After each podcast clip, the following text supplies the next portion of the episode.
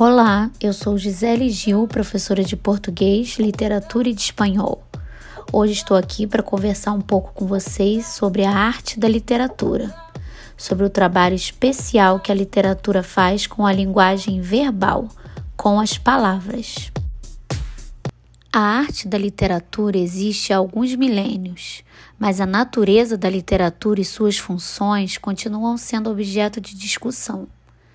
O escritor Nelson Oliveira, no artigo Os Sinais do Sinai, afirma que a pergunta o que é literatura é a mais antipática de todas, pois a literatura é arte, e sendo arte é algo que está sempre em busca da liberdade plena.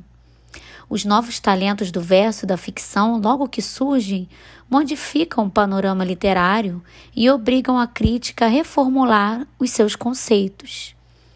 Então, os limites entre o que é e o que não é literatura variaram com o tempo, já que refletem o modo das pessoas verem a vida e de estarem no mundo.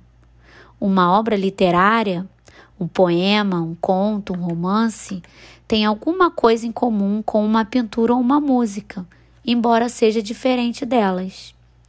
A obra literária é, em sua essência, diferente de textos produzidos em nossa vida prática, como mensagens de WhatsApp, um e-mail. Ela possui valores estéticos que são construídos com as palavras. A literatura reinventa a realidade com as palavras. Estudar literatura implica deixar o espírito leve e solto, pronto para grandes viagens ao longo dos poemas e histórias lidas, sem se preocupar com definições exatas e claras, pois elas não fazem parte do universo da fantasia presente nessa, manifestação artística. Por hoje é só, pessoal. Espero que vocês tenham gostado e tenham se interessado em entrar nesse universo de fantasia da literatura. Grande abraço!